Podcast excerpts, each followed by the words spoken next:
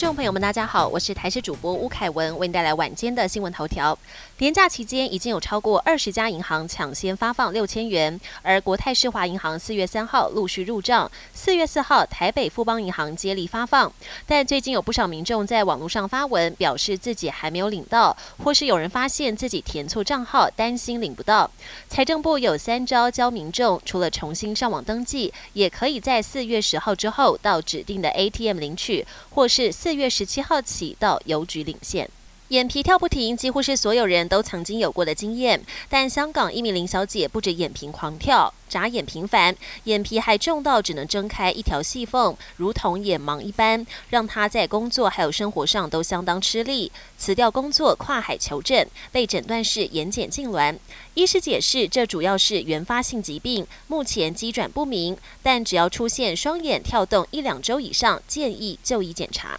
您有没有曾经有过类似的经验？明明才跟朋友讨论某个商品，结果下一秒划手机就出现了相关商品的广告，让人怀疑是不是被自己的手机给窃听了。而现在有专家证实，手机的麦克风会接收私人对话内容，以此方便平台投放广告。民众可以将隐私安全性中的麦克风权限给 App 关闭停止，就可以有效抑制大部分的监听。国际焦点：日本外相林方正周末访问中国，会见了中国国务院总理李强跟外长秦刚。林方正先是抗议最近有日本药厂员工在中国被逮，呼吁中方放人，还对中俄频频在日本周边举行联合军演表达不满。秦刚则重申台湾问题事关中国核心利益，要求日方不得插手。林方正则向中国表达了台海和平稳定的重要性。芬兰二号登场的国会大选变天，中间偏右的国家联合党以百分之二十点八的得票率居冠，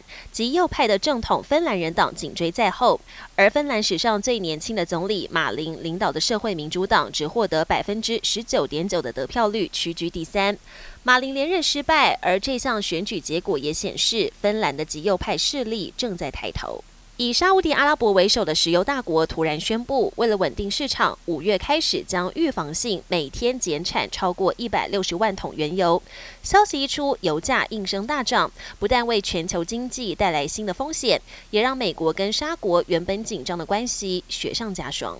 本节新闻由台视新闻制作，感谢您的收听。更多内容请锁定台视各节新闻与台视新闻 YouTube 频道。